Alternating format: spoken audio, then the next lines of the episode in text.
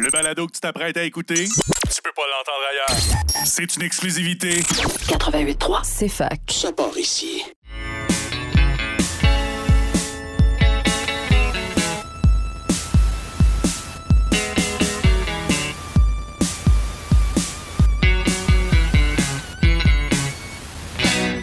Un jour, je vais faire un film. Il sera très très bon. Il y aura quelques scènes tournées dans mon salon sans prétention. Bonjour à tous et à toutes, bienvenue à un autre épisode de Ciné Histoire en ce vendredi 27 janvier. Euh, déjà la fin du mois de janvier, mon Dieu, ça passe très très vite. Euh, Aujourd'hui à l'émission, euh, un court et un long programme. Ce sera une émission d'une heure seulement. Cependant, il y a quand même beaucoup de matériel. On a rencontré l'équipe du film Respire qui était des passages hier à la Maison du cinéma, donc Honour Karaman. Euh, Ahmed Abin, euh, Wirgi et Marie Charlebois, donc, euh, euh, qui étaient de passage hier. On va vous donner nos impressions du film et on va diffuser cette entrevue-là, en fait, là, vers midi 15 ou midi 30 environ. Sinon, ben, c'était les nominations des Oscars le 24 février dernier. Donc, on va passer un petit peu à travers euh, les nominations. Euh, on n'a pas, en tout cas, j'ai pas vu encore euh, tous les films, euh, ben, évidemment, tous les films qui sont en, nomination, mais les films qui sont même nommés meilleurs films, je les ai pas vus tous encore. J'en ai vu 3 sur 10. euh, Donc, au cours des prochaines semaines, là, on pourra vous faire un topo. Je dis on, Jade est toujours absente aujourd'hui. Je prends le relais seul, mais c'est pas grave. Donc, je pourrais faire un topo, euh, peut-être deux ou trois films par semaine d'ici euh, à la cérémonie qui va se passer, je crois, mi-mars. Donc euh, euh, voilà, faire un topo aussi sur d'autres catégories, peut-être euh, d'autres films qui ne sont pas en nomination pour l'Oscar du meilleur film. Donc je vous présente un peu, je vous montre un peu ce panorama de cette euh, 94e édition, je crois.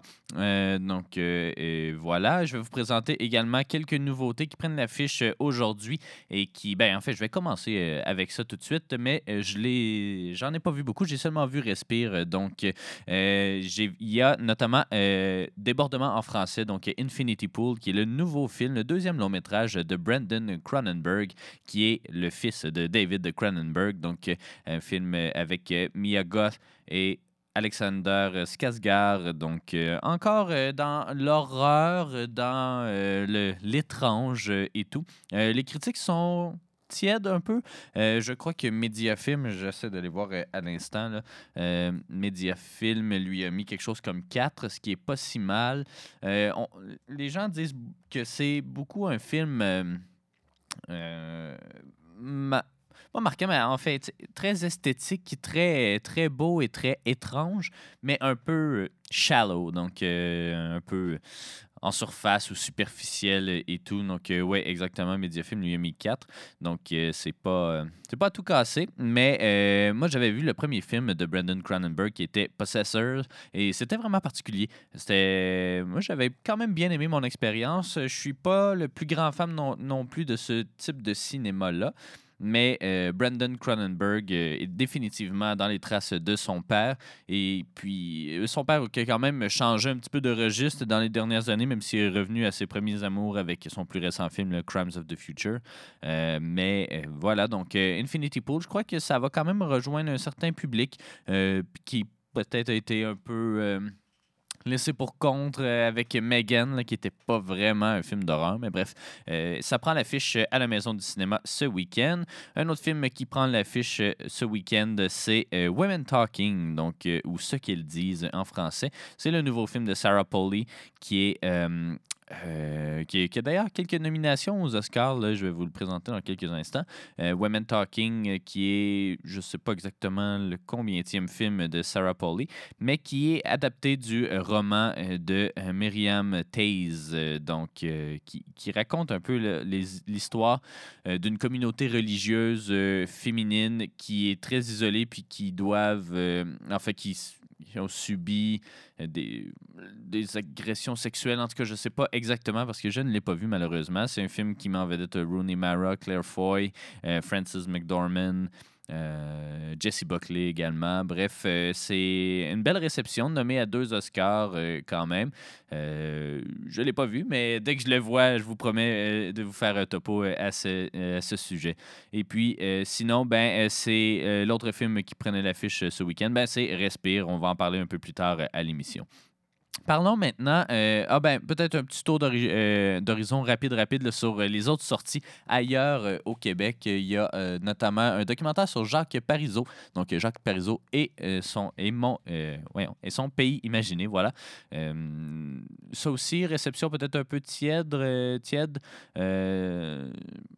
Mediafilm lui a mis 4 encore une fois. Donc, évidemment, si je ne sais pas exactement si ça vise à réhabiliter le personnage un peu controversé euh, qu'il était, euh, mais euh, ça a l'air assez intéressant si jamais j'ai une chance euh, de le voir. Je ne sais pas s'il va sortir à la maison du cinéma éventuellement, mais bon, à suivre. Il y a également le nouveau film de euh, Jesse Eisenberg, donc euh, When You Finish Saving the World, avec euh, Finn Howard et euh, Julian Moore. Euh, pardon, j'ai dit Phil, Finn Wolfhard, voilà. Euh, donc, euh, qui est connu pour euh, Stranger Things. Donc, euh, c'est un coming of age euh, qui avait l'air prometteur euh, à la base, mais Mediafilm lui a mis 5, donc euh, je suis curieux de voir euh, ça aussi éventuellement.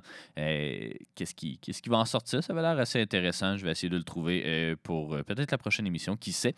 Euh, Il y a également You People euh, sur euh, Netflix qui a pris l'affiche, donc le nouveau film avec Eddie Murphy et Jonah Hill. Donc, c'est. ça avait l'air un peu particulier. Là. Ça, ressemble un peu à un Guess Who's Coming to Dinner là, avec Sidney Poitier. C'est. Enfin.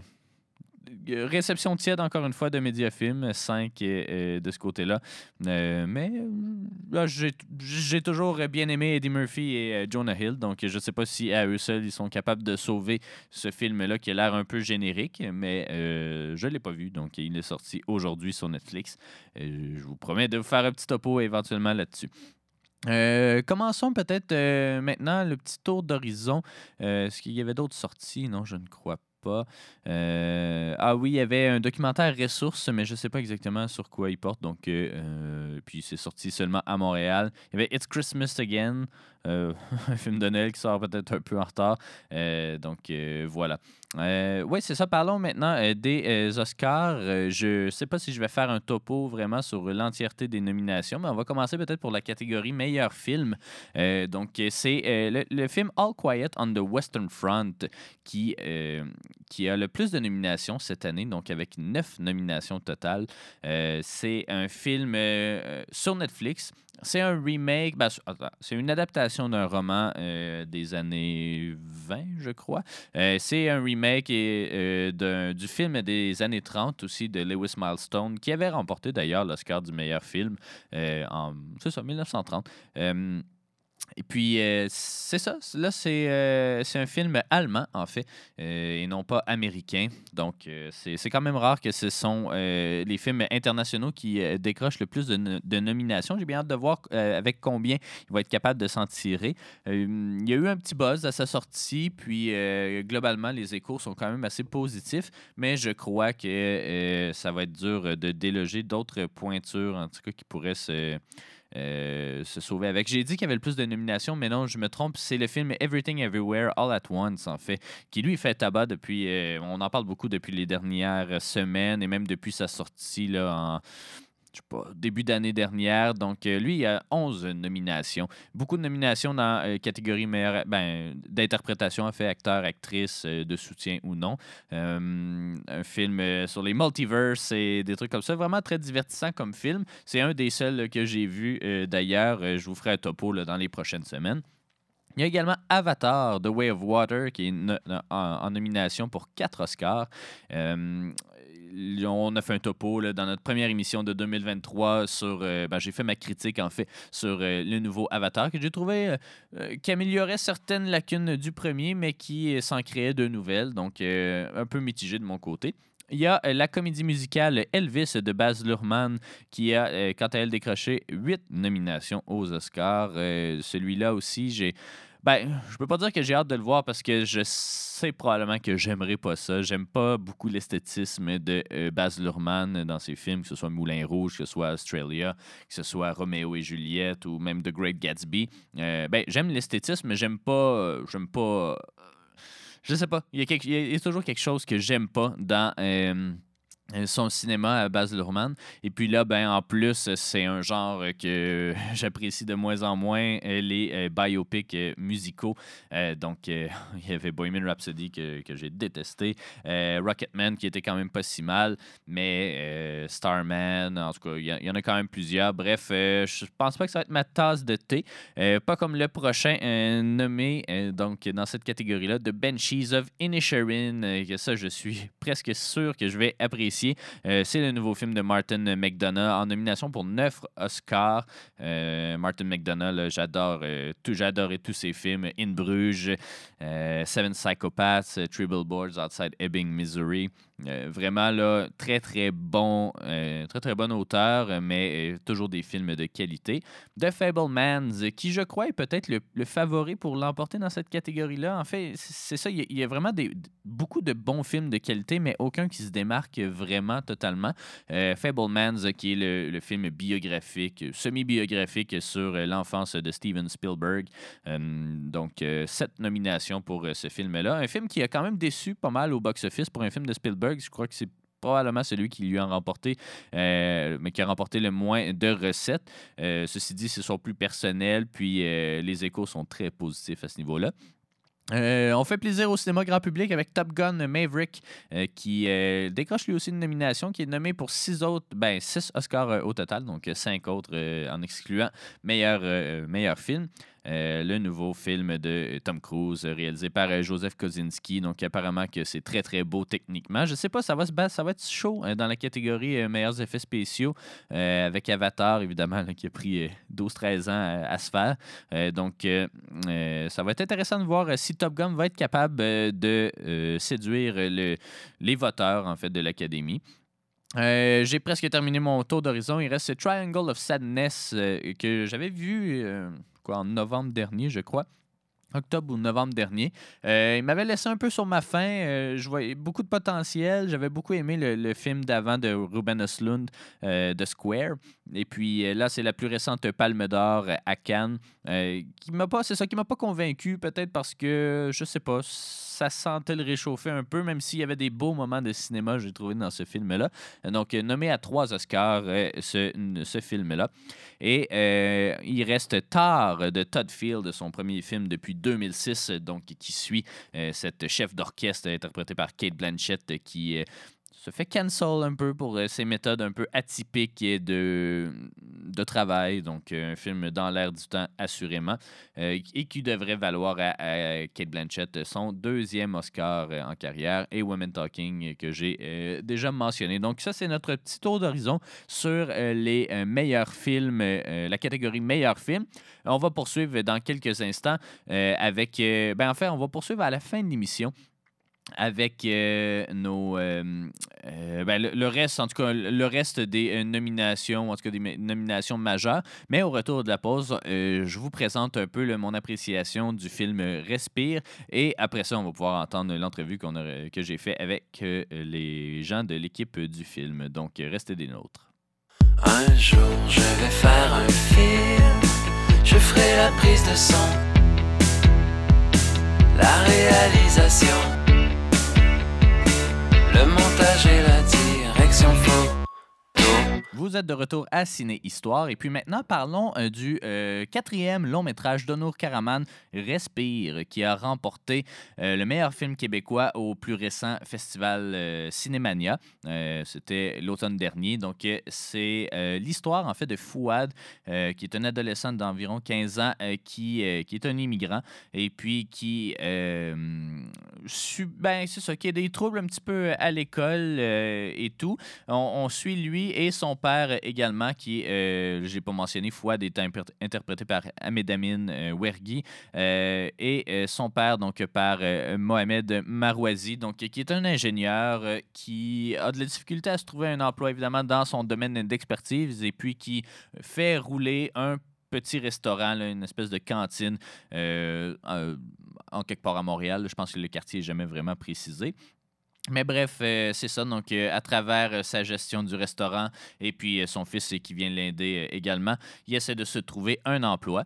Et puis, ça, c'est l'une des familles qu'on suit. Et puis, il y a une famille de Québécois qu'on suit, de Québécois pur souche, disons.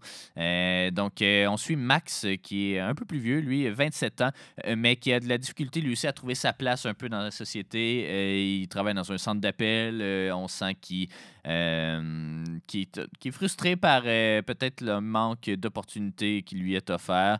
Euh, il est interprété, lui, par Frédéric Lemay, hein, qu'on connaît pour Ramdam.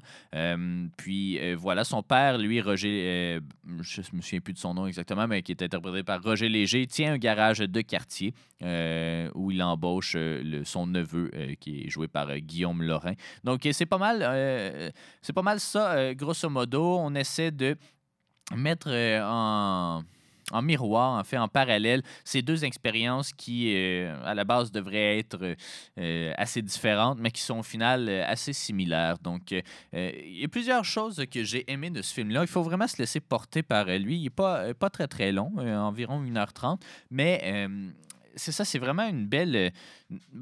c'est une belle histoire à suivre mais qui peut quand même être un peu lourde parce qu'il y a beaucoup de tension dans ce film-là. Il y a beaucoup de, de colère, j'ai trouvé, de pulsion euh, qu'on y retrouve.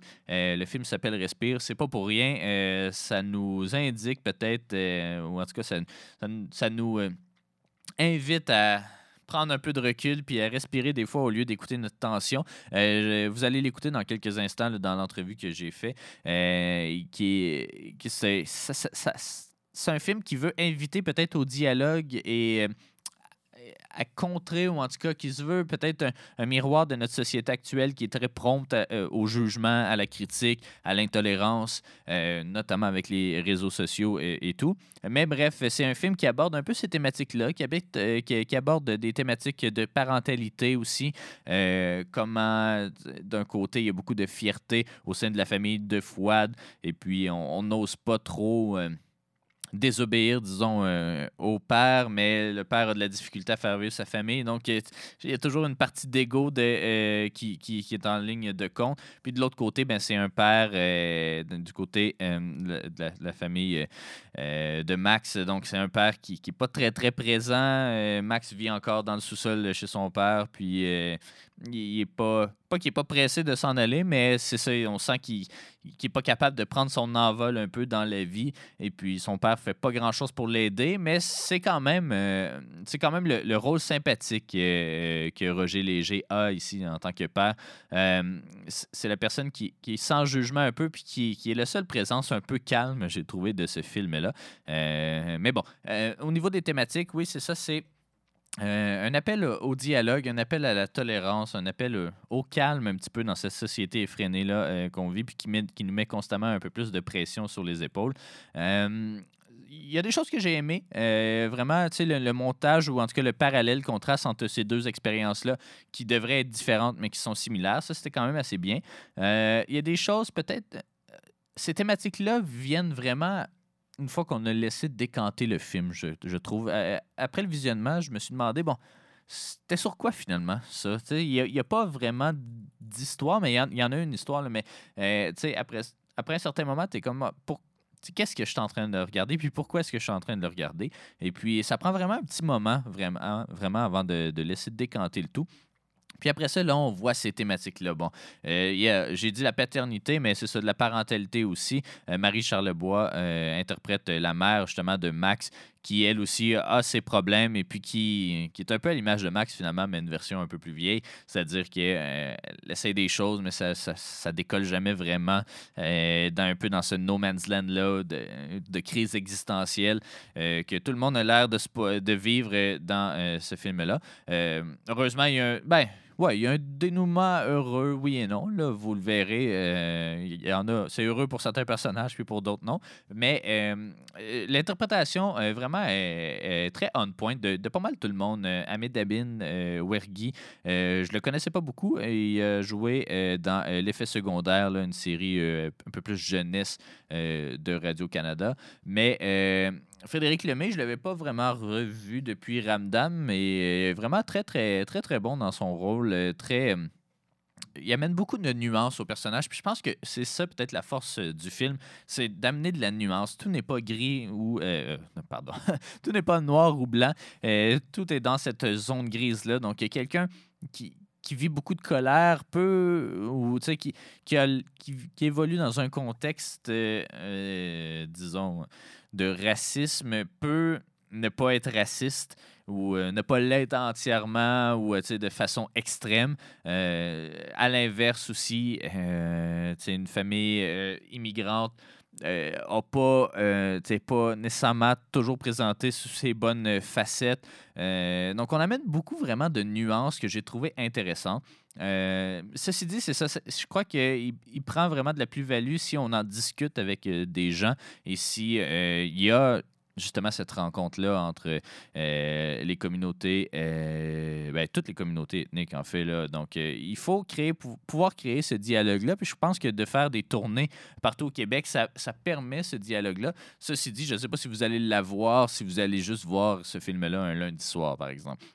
Euh, mais je crois qu'il est intéressant et vraiment intéressant à, proposer. C'est un film que je pense qu'il devrait être euh, pré- présenté dans les écoles ou en tout cas, on devrait faire quelque chose d'un peu plus académique pour aller rejoindre, oui, les jeunes, mais euh, c'est ça pour amorcer ce dialogue-là, parce que sinon, je trouve que c'est peut-être un peu un dialogue de sourds si c'est des gens, des gens un peu mobilisés qui, ou en tout cas, qui sont conscientisés aux enjeux qui sont proposés dans le film, qui, qui vont voir ça, puis qui sont...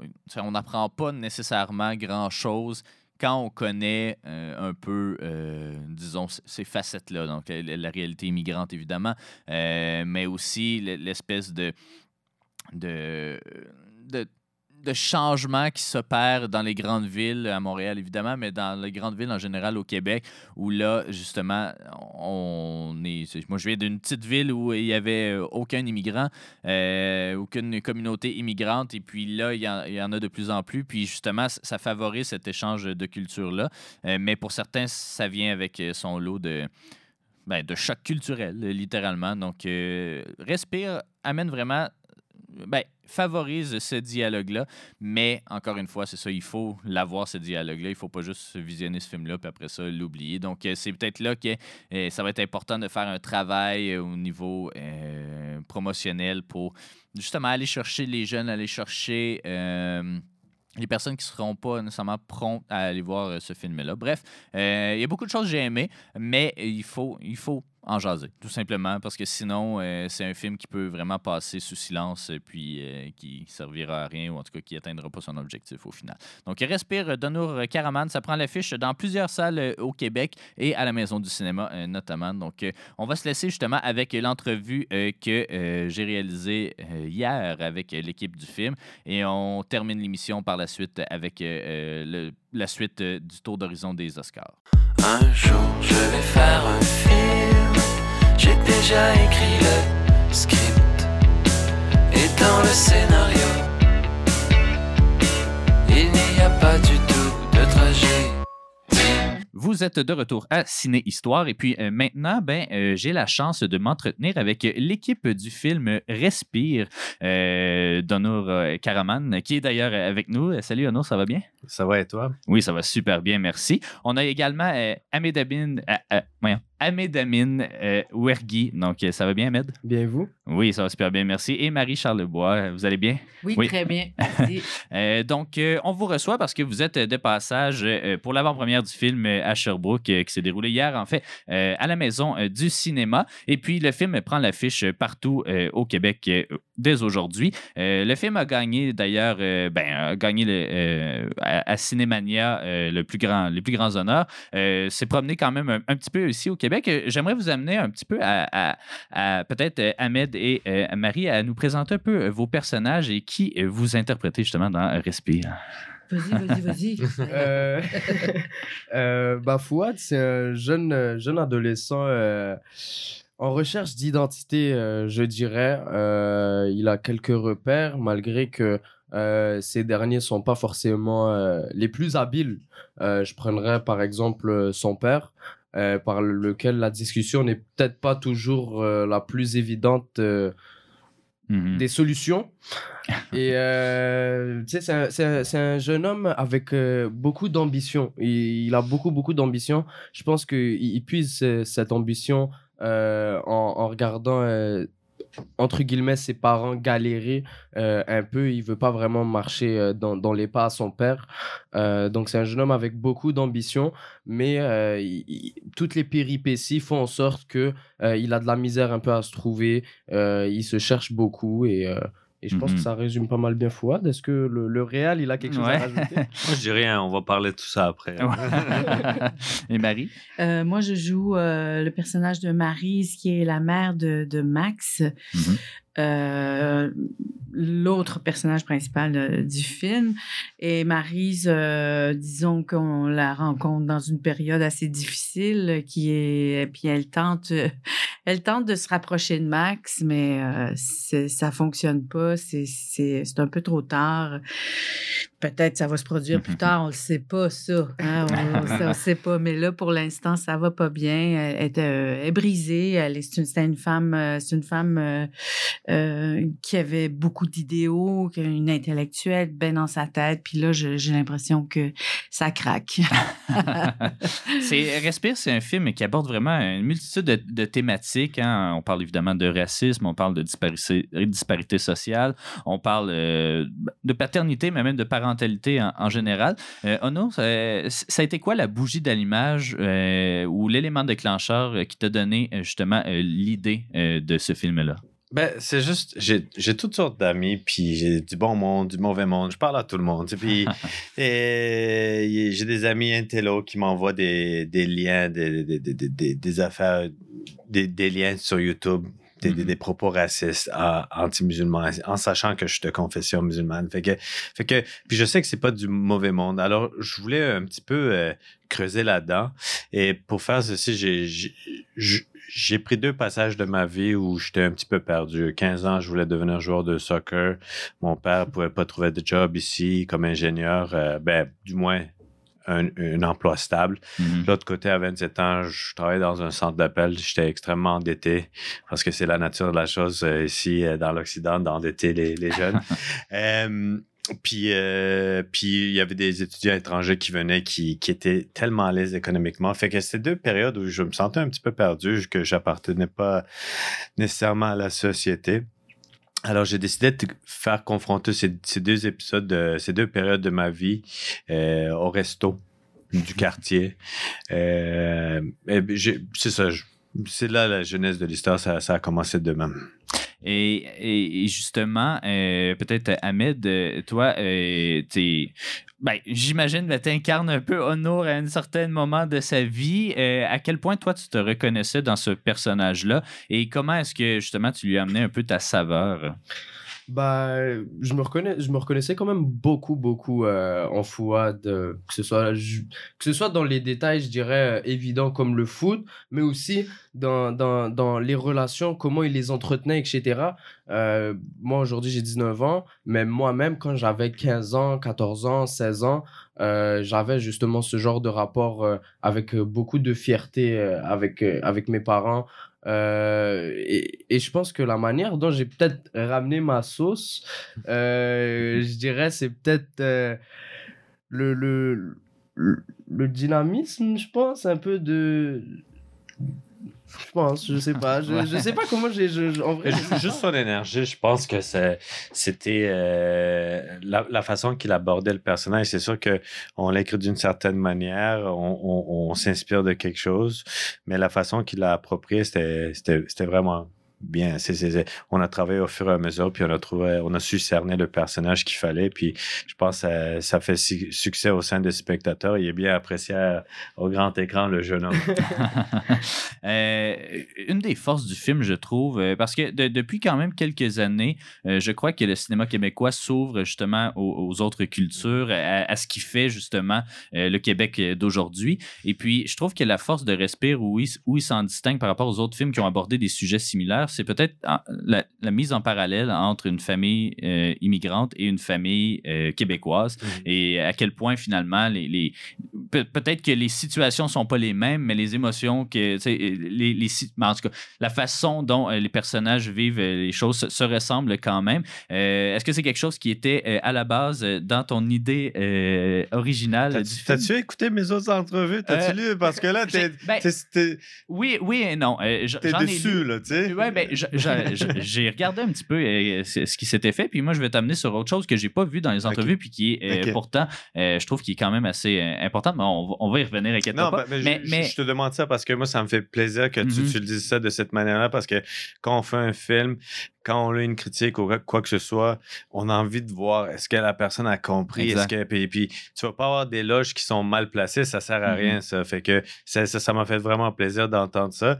Euh, oui, effectivement, il y, a, il y a l'effet miroir, c'est que ces gens-là, euh, ils vivent différentes choses, mais à la base, euh, l'émotion reste l'émotion humaine. Mhm. Et que ce soit la tristesse, la joie, ainsi de suite, ça reste pareil. Même si les circonstances ou Ouais. Si les circonstances sont différentes, ça, ça change ça change rien à la base. Puis dans tous mes films, je, je réitère, euh, malgré nos différences superficielles, on est très similaires. Mhm. Alors ouais, euh, mais Ouais, ouais. Mais j'ai- j'ai- j'ai- j'avais la puce à l'oreille dès que j'ai visionné le film, là, pas pour me donner du crédit nécessairement, mais juste parce que euh, c'est ça, je, trouvais que c'était, tu sais, à travers le montage, à travers la situation, tu sais, à certains moments, on voyait le, le personnage, ben, à un, un certain moment, c'était toi, à un certain moment, c'était le personnage de, de Max, euh, c'est Mhm. bien ça, qui, qui passe devant la maison, ou en tout cas, qui descend de la rue vers le restaurant, puis, tu sais, il y a quasiment un plan similaire, ben, copier-coller, mais pas avec le même personnage au début et à la fin du film. Puis, en tout cas, à travers ce montage-là, je trouvais que l'effet était quand même bien réglé, euh, bien euh, créé, pardon. Puis, euh, moi, en fait, c'est ça. Quelque chose que je trouve qui, qui peut-être pas ressorti assez dans, la documentation que j'ai lue, c'était peut-être la, la colère qui habite chacun des personnages, en tout cas les pulsions. Puis là, le film nous fait comprendre un peu d'où viennent ce, ce- bagage-là qui fait qu'à un moment donné, on explose et tout. Euh, puis le titre Respire, en tout cas, fait un peu euh, transparaître euh, cette émotion-là. Mais est-ce que tu trouves qu'aujourd'hui, on a trop de colère? Est-ce que tu trouves qu'on est trop prompt à, à monter euh, dans nos grands chevaux, euh, puis euh, c'est ça, à s'insurger de, de tout? euh? ben, vraiment- juste ouais. sur Twitter, sur Facebook, tu vas voir. si- ouais. c'est, c'est- je pense qu'on a, on trop d'opinions, pas assez de questions. euh, Mhm. Puis je, je, je, je répète ça assez souvent. J'avais vu dans, sur une statue à Burlington, j'ai oublié c'était, c'était une statue de qui, mais c'est, ça disait euh, les questions pas posées sont plus dangereuses que les mauvaises réponses. Je pense que on a perdu l'habitude de se poser des questions. On arrive souvent à un point final. On est convaincu de notre, euh, notre idée. Puis ça, c'est, je pense que c'est ça qui fait en sorte que nous sommes devenus une société enragée, disons. Mhm. Euh, je vais faire un petit parallèle au Gas Bar Blues. Mhm. Euh, J'ai vu la pièce euh, la semaine dernière, puis c'est drôle comment que c'est un événement déchirant pour, euh, pour Louis Bé- Bélanger. J'imagine que euh, Mhm. les gens vont plus aller se tenir parce que ça va être des sans-service dorénavant. Ils vont plus ça va plus être le, le café du quartier, disons. Ouais. Je pense que nous sommes en train de vivre ça.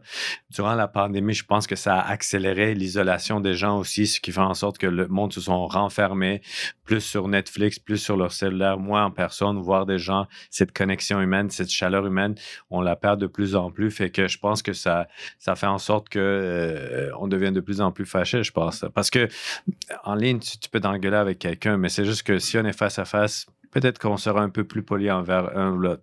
Parce Mhm. qu'il y a, Ouais, ouais. il peut avoir des conséquences. Ouais, ouais. ouais. ah non, ça c'est certain.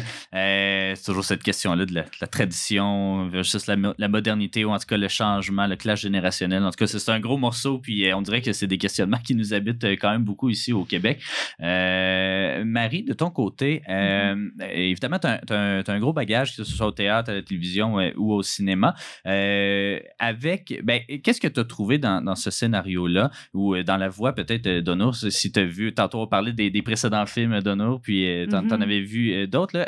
Oui. Qu'est-ce, que- qu'est-ce que, est-ce, est-ce que c'est, c'est des thématiques, toi, qui te euh, puis comment tu perçois peut-être ce, ce changement-là qu'on a dans le cinéma québécois actuel avec ce- cette ouverture aux autres voix euh, qui sont pas juste des, des hommes blancs hétéro- hétérosexuels qui font des films? Là?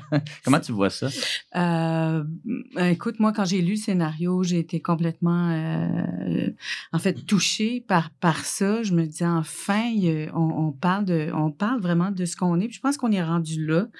Euh, euh, Il y, a, il y a la, la brillante idée de mettre en parallèle deux jeunes euh, de, qui, qui, qui, qui c'est des deux destins qui sont parallèles mais qui finissent par se rencontrer tragiquement, euh, malheureusement. Mais c'est euh, au bout du compte, malgré cette euh, violence là, cette ce coup de poing là qu'on reçoit, je trouve que je trouve que c'est un, un film qui met en lumière l'espoir malgré tout parce que ça nous- ça nous ça nous vient en pleine face cette violence là. Puis cette violence-là, elle, elle est, c'est pas, c'est, c'est, c'est de la violence, mais c'est de la souffrance aussi. Les gens en arrachent, les gens en peuvent plus, les gens se plaignent et ça sort de toutes sortes de façons. Puis euh, je trouve que le scénario est d'Honour puis- et, et la façon dont il l'a traité, c'est profondément humain. Mhm. Et c- c'est euh, c'est euh, c'est très fort pour moi. Euh, Mhm. Donc, euh, je, je perçois ça comme on a besoin, c'est un film nécessaire. Euh, puis que pas juste à Montréal, partout. Ouais, ouais. Le racisme, il est en, il est en moi, il est, il est en tout le monde, On- mais on s'en rend même pas compte. Exact. Puis le racisme, c'est de la violence, c'est de la, la peur de l'autre. Mhm. Mais son film, pardon, son film nous envoie ça en pleine face. Ouais. Peu importe où tu es. Puis je pense Peu- qu'il tend une perche. ouais, Peu importe où tu vis, puis de- peu importe dans, dans quelle, quelle euh, situation sociale que tu vis, euh, euh, n'importe quelle race, c'est, il est, c'est, un c'est profondément humain pour moi. Mhm. Et c'est, pour moi, c'est, un grand film à cause Ouais. de ça. Le film tend une perche ou en tout cas essaie de créer justement des discussions. euh, il, il fait le plaidoyer un peu de si les personnages se parlaient au final, peut-être qu'il y aurait bien des choses qui auraient pu être évitées. Euh, vous avez été en ben, le film n'est pas sorti encore euh, officiellement, mais vous êtes allé à la rencontre du public, euh, dans, que ce soit dans les festivals, dans la tournée présentement. J'imagine qu'il a créé une certaine discussion. Là, ça a été quoi les échos du public que vous avez décernés jusqu'à présent? Ben, c'est généralement dans, dans la période de questionnement, c'est tout le temps malaisant. On commence, quelqu'un a une question, fait qu'on Ouais. attend pendant deux, trois minutes. Ouais, là, ouais, t'es comme, qu'est-ce qui va se passer? Mais ce qui est le fun avec ce film-là, c'est que on n'entend pas plus de cinq secondes, quelqu'un a quelque chose à dire, puis euh, on, on utilise notre temps au maximum euh, Mhm. avant que l'autre film commence après nous, puis on fait un 30 minutes euh, après le film, puis on sort de la salle, il y a un autre 15-20 minutes qui se fait ailleurs, fait que ça fait jaser le monde, puis en même temps, on va juste mettre un petit parenthèse, c'est pas un film, euh, euh, on, a présenté ça sous forme d'un thriller psychologique, fait que c'est, c'est- il y a un certain, euh, pour garder l'intérêt du spectateur. Alors, euh, tout ça pour dire quand le film finit, le- je ne crois pas que le spectateur reste indifférent à ça. Il, il vit des émotions, peu importe ce que c'est. Je sais pas, ça, ça peut varier d'une personne à une autre, Mhm. mais il, il y a des émotions qui sont vécues là-dedans. là. Ouais. Ahmed, de ton côté, est-ce que euh, justement, euh, est- est-ce que parce que j'a- j'avais lu, aille- ben, j'avais lu ailleurs dans les autres entrevues ou je sais plus trop quoi là, que euh, le but aussi c'était de parler aux jeunes, euh, à, à des gens qui euh, peut-être se, seraient- se sentent pas nécessairement interpellés par notre cinéma d'aujourd'hui. Est-ce que tu as eu des échos justement ou même toi, sais, ce film-là, il représente quoi puis est-ce qu'il vient justement parler au- à une population plus jeune? Moi, je- je- 100%. Ouais. Grand oui, la mission est réussie. Ouais. Moi, mes, mes DM sur Instagram là, sont, sont remplis de monde qui me disent Ouais, je veux le voir, c'est quoi les locations, etc. Mhm. Vraiment, pour elle, comme, comme euh, Marie elle avait dit, c'est vraiment un, un- un projet qui va faire du bien. ok? Mhm. Euh, je trouve que dans les dernières années, on avait beaucoup de difficultés à se reconnaître. Euh, je dirais les, les, les jeunes issus de quartiers populaires, euh, peu importe l'ethnie, hein, même euh, québécois de souche, issus d'un quartier, ou même un haïtien, un arabe, un asiatique, vraiment, on, on- on avait juste de la misère à se reconnaître dans quelque chose qui était authentique, vrai, et pas maquillé avec plein de choses superflues qui font en sorte que c'est juste là pour être là. Mhm. OK? Donc, et ça fait vraiment du bien à la scène. Et justement, je pense que ça, c'est toutes les raisons qui font en sorte que euh, ben, ça vient justement chercher les jeunes, euh, que ce soit les jeunes, entre guillemets, adolescents, 15, 16, 17 ans, mais aussi plus vieux. Moi, j'ai des gens euh, de 25 ans, 26 ans, 27 ans, 28 ans, qui eux aussi sont interpellés par, euh, par le projet. Donc, c'est c'est vraiment cool pour vrai. Qu'est-ce qui t'a euh, donné, parce que tu étais encore euh, jeune dans ta carrière euh, à la télé ou euh, au cinéma, qu'est-ce qui t'a donné le goût justement? Qu'est-ce qui est venu te chercher puis qui t'a dit, qui t'a dit mais peut-être que je suis fait pour être un acteur finalement? Le destin, je pense. Le destin, ouais. Euh, moi, je suis tombé là-dedans par chance. euh, comme pour la faire courte, long story short, j'étais au secondaire 3, je voulais skipper une journée d'école, je trouvais un breakdown. J'y ai donné une chance, puis euh, ça, ça a marché au final. J'ai pu faire un premier rôle pour l'effet secondaire à la télévision, et de là, je savais même pas que c'était un milieu qui allait m'intéresser à la base. Mhm. Et quand j'ai fait justement l'effet secondaire pour Radio Cannes, je suis tombé en amour avec euh, le métier et le milieu. J'étais comme, euh, bon, ben, je savais pas que de un, ça existait et de deux, que c'était accessible pour les gens un peu comme nous. Donc, je suis tombé directement amoureux et euh, de là, j'ai signé avec une agence. Et euh, je pense que le destin a fait en sorte que je puisse tomber sur, sur les bonnes personnes.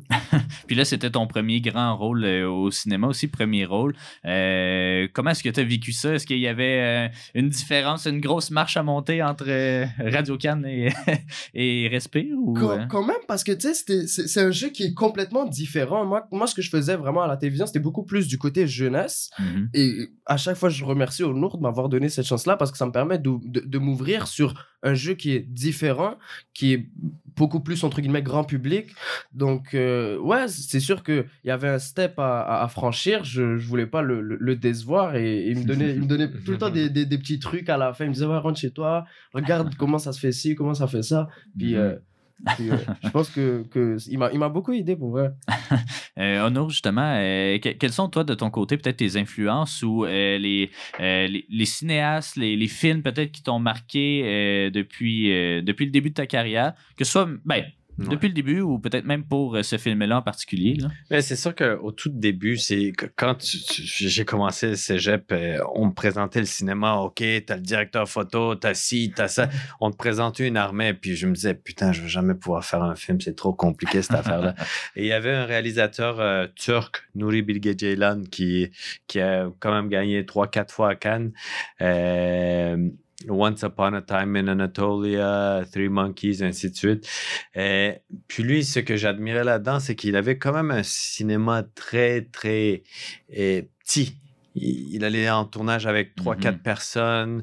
Il utilisait des, des personnes qui c'était pas des vrais comédiens. Il, il se disait ah ben j'ai j'ai peur d'utiliser des vrais comédiens parce que ça se peut qu'ils sa- ils, savent euh, plus que moi ainsi de suite.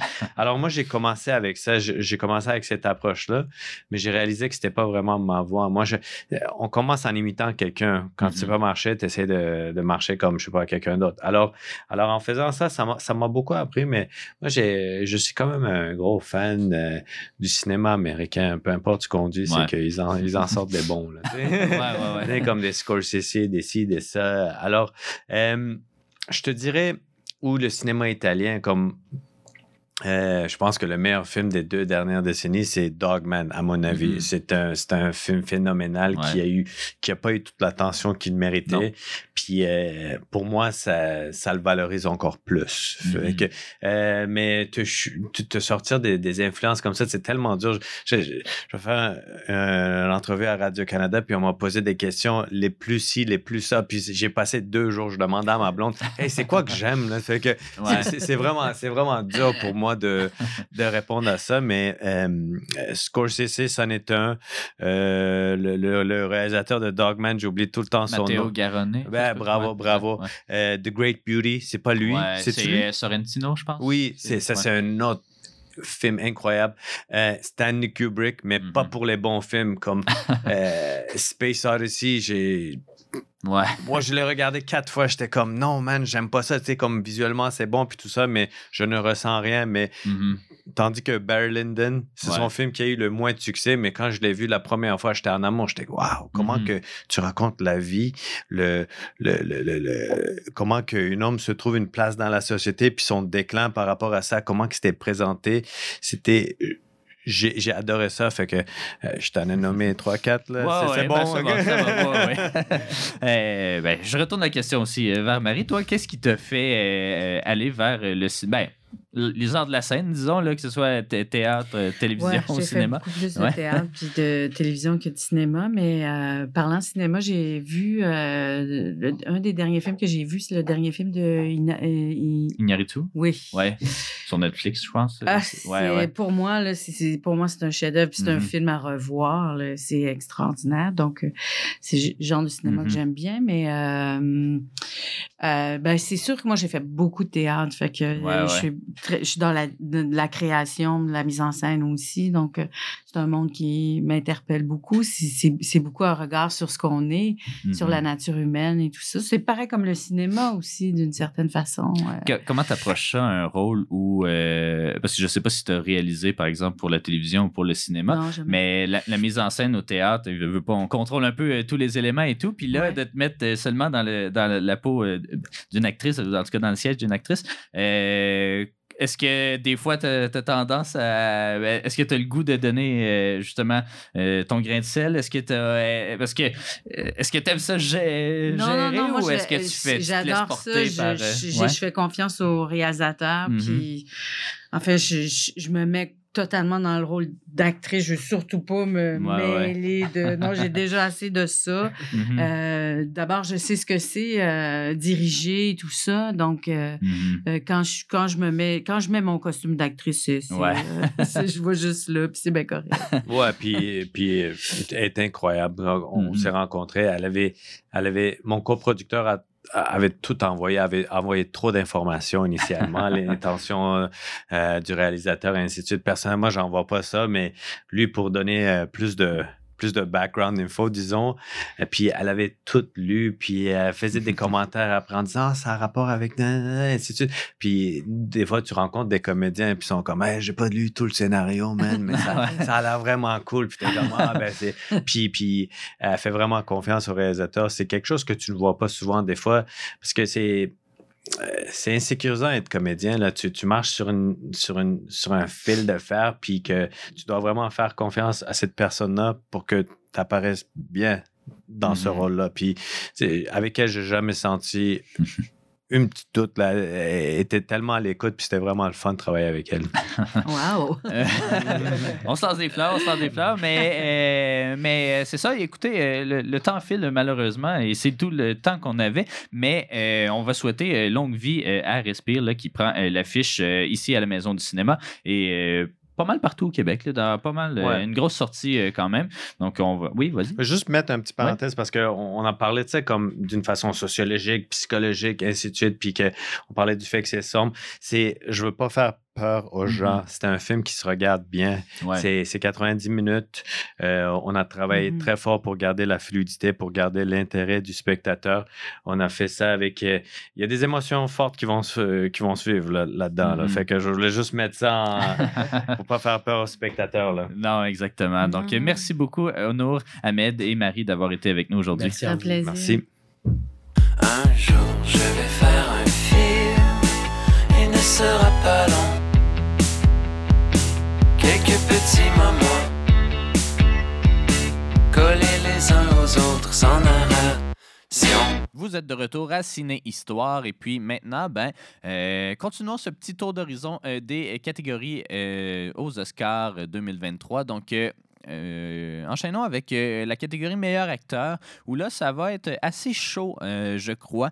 Euh, cinq très bonnes nominations, une peut-être un peu surprise, mais quand même essentielle, je crois. Donc, c'est celle de Paul Mescal. Je commence tout de suite avec celle de Paul Mescal pour After Sun, un film qu'on avait déjà visionné qui avait pas complètement convaincu, euh, je me souviens, le Marika et euh, Jade. Euh, moi non plus, je l'avoue. C'est un film assez intéressant, très lent, très content... ben, ouais, contemplatif, on va dire ça comme ça. Mais c'est très bien pour Paul Mescal, euh, qu'on avait vu également dans un autre film irlandais de God's Creature, qu'on a abordé un peu plus tôt à l'automne dernier. Mais il va jouer également dans... euh, le prochain film de Ridley Scott, là, ben, c'est Gladiator 2. Euh, en tout cas, il a, il a quand même une belle carrière. C'est un beau début de carrière, euh, vraiment, qui, qui part sur les chapeaux de roue.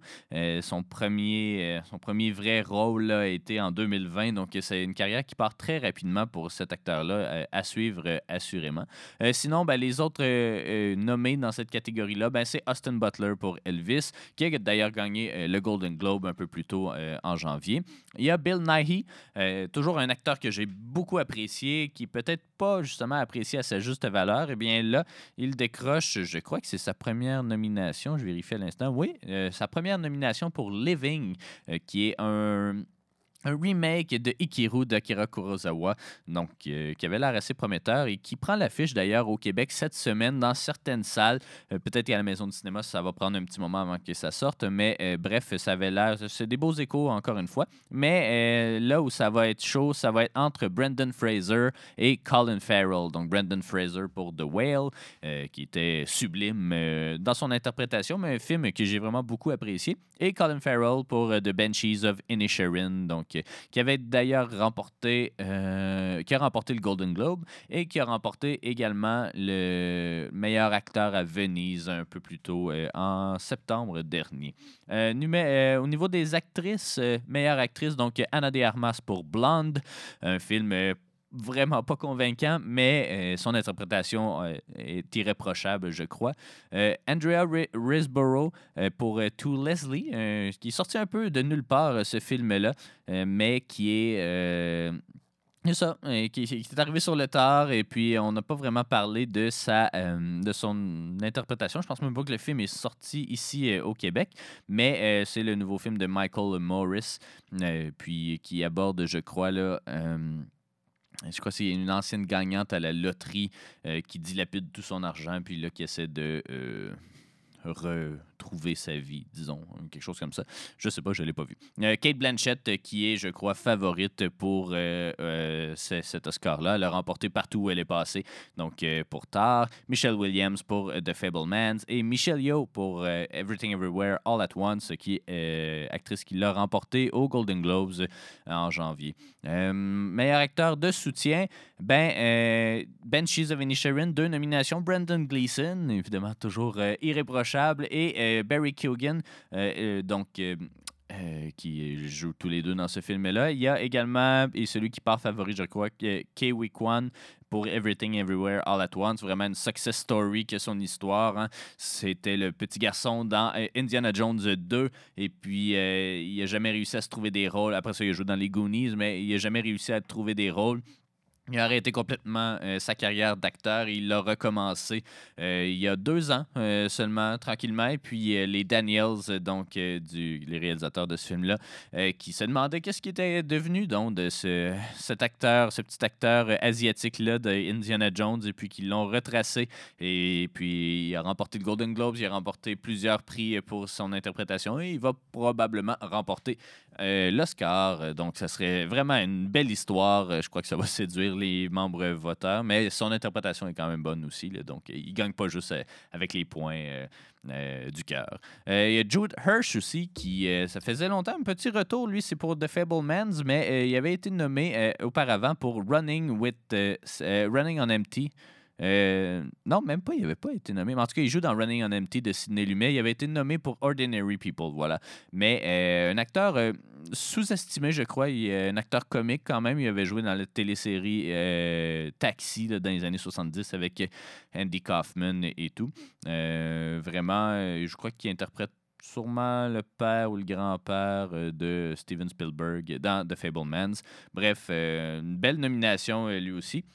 Et Brian Tyree Henry pour Causeway, un film que je n'ai pas vu, mais un film biographique là, euh, sur le réalisateur du film. Donc, c'est sur un, homosexuel du Mississippi ou du Missouri, en tout cas, un état pas très. euh, pas très. euh, ah non, c'est même pas pour ce film-là. En fait, c'est pour le film avec Jennifer Lawrence. Pardon, pardonnez-moi, je confondais Causeway avec un autre film qu'il a fait. Bref, c'est ça. Donc, Causeway, que je n'ai pas vu, qui n'est pas sorti malheureusement ici au Québec euh, encore. Euh, meilleure actrice de soutien, Angela Bassett pour Black Panther euh, 2. Euh, c'est elle qui a gagné le Golden Globe. Il y a Hong Chao pour The Whale. Très belle nomination. Je suis content pour euh, Hong Chao. vraiment une très bonne actrice que j'ai vue récemment aussi dans The Menu. Donc, puis qui avait été nommée, si je ne m'abuse, pour Downsizing il y a quelques années. Ah, elle avait même pas été nommée. Mais en, fait, elle jouait dans Downsizing. Puis c'était une, une interprétation mémorable. Jamie Lee Curtis, sa première nomination pour Everything Everywhere All at Once. Kerry Condon pour The Banshees of Inisherin. Et une deuxième nomination pour Everything Everywhere, Stephanie Su. Euh, donc euh, voilà. Euh, meilleure réalisation, Daniel, ben, les Daniels en fait pour Everything Everywhere. Une très belle nomination pour eux qui. Là, si je ne m'abuse, je pense que c'est la première fois, la deuxième fois en fait, qu'il y a un, duo euh, qui est nommé pour cet Oscar-là. La première fois étant euh, Joel et Ethan Cohen. Euh, donc, puis je crois qu'ils sont les seuls à l'avoir remporté. Donc, ça va être intéressant. Ça, ça va être une chaude lutte. Il y a Martin McDonough pour Banshees of Inisherin, Ruben Östlund, Triangle of Sadness, Steven Spielberg qui a gagné le Golden Globes pour Fablemans et euh, Todd Field avec son retour en plus de 15 ans. Donc, euh, je crois que Spielberg part avec euh, des points d'avance. Peut-être qu'on va vouloir quand même récompenser les Daniels parce que Spielberg a déjà deux Oscars, même trois? Non, non, deux, je pense, de meilleur réalisateur. Donc, je sais pas si on va oser lui en donner un autre et au lieu de récompenser peut-être la, la nouvelle garde, bref, à suivre. Meilleur scénario original, c'est pas mal toujours les mêmes films qui reviennent, mais Everything Everywhere, Banshees of Inisherin, The Fablemans, Triangle of Sadness et Tar. Euh, à noter, ben, je crois que ça va être Banshee of Inisherin euh, qui va l'emporter, mais à noter que c'est si je ne m'abuse, euh, c'est l'une, ben, c'est la première nomination de Steven Spielberg comme scénariste, et puis c'est une des rares fois où il a écrit justement quelque chose, là, outre ses premiers projets comme euh, Close Encounter, puis euh, peut-être même 1941. Je ne sais pas s'il avait participé à ça, mais évidemment, il n'est pas reconnu. euh, il, il écrit pas souvent ses films, il fait souvent. euh, euh, affaire, entre guillemets, avec Tony Kushner, puis en tout cas des scénaristes, Eric Roth, je crois, là, en tout cas des scé- scénaristes avec qui il travaille beaucoup. Il avait écrit, c'est ça, Sugarland Express, des premiers films. Il a, bon, il a, pensé à des concepts, là, notamment Poltergeist puis euh, les Goonies, Euh, mais c'est ça, il n'y a pas beaucoup... il a pas beaucoup euh, écrit dans sa vie, mais là, sa première nomination, donc vraiment bravo. Ben, c'est autobiographique, évidemment. Meilleur scénario adapté, ben, il y a All Quiet on the All Quiet on the Western Front et Glass Onion, donc Ryan Johnson qui décroche une nouvelle nomination pour son Knives Out 2. Top Gun Maverick, euh, un peu surprenant. C'est un film d'action. C'est rare qu'ils sont soulignés euh, pour euh, leur scénario. Je ne l'ai pas vu malheureusement, donc je ne sais pas si, si vraiment ça en vaut une nomination, mais euh, je vais essayer de l'écouter euh, prochainement. Sarah Pauli pour Women Talking et euh, Kazuo Ishiguro donc pour Living. Je vous rappelle que c'était le remake d'un film de Kurosawa.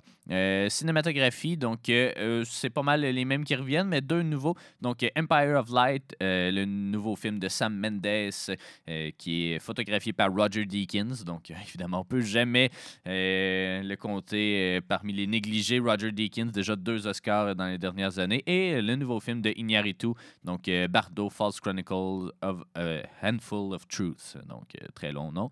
Euh, meilleur montage, Elvis, Everything Everywhere, Banshees, Top Gun et Tar, c'est probablement Everything Everywhere, juste par la- l'ampleur du projet qui va l'emporter.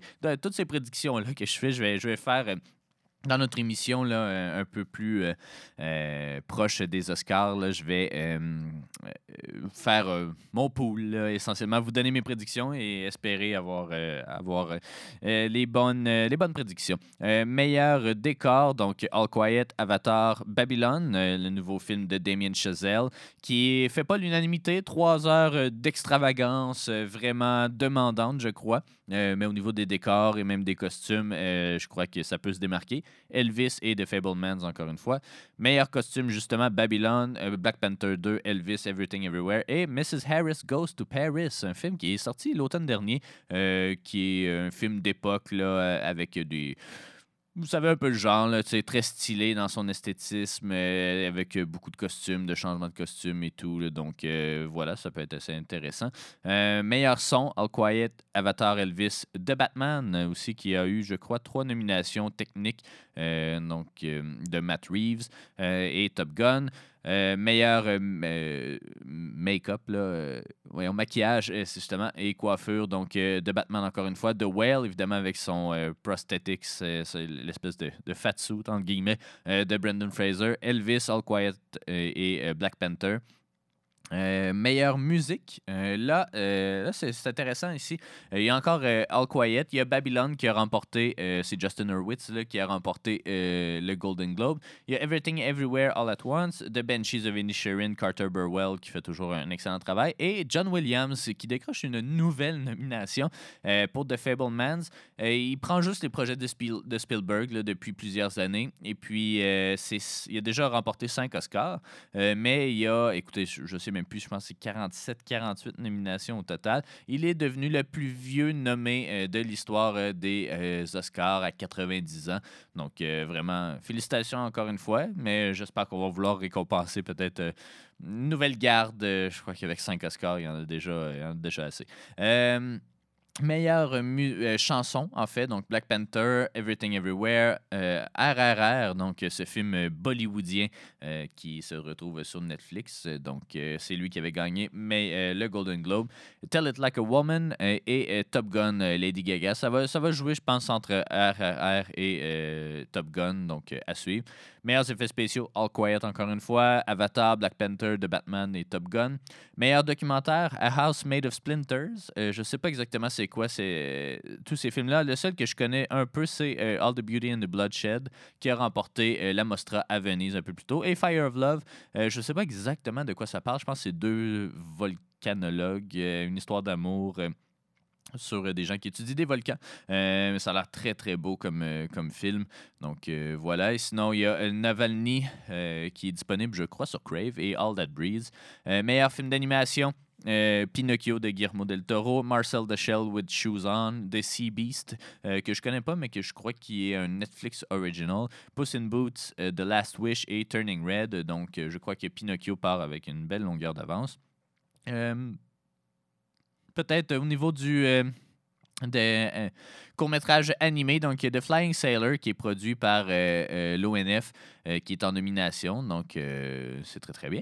Euh, mais euh, sinon, euh, ben, c'est ça, ceux-là, je reviendrai. Puis ils sont toujours, euh, si jamais vous voulez euh, les visionner, ils sont toujours rendus disponibles sur YouTube quelques jours avant les Oscars pour qu'on puisse les visionner. Donc ça, c'est une belle, une belle façon de, pouvoir euh, justement tout mettre au même endroit puis euh, donner la chance aux gens de, voir euh, ces films-là, des courts-métrages souvent qui sont euh, relégués au second plan malheureusement de ce type de gala-là. Euh, donc, et puis moi-même, je le fais en, les mentionnant pas nécessairement. je vais.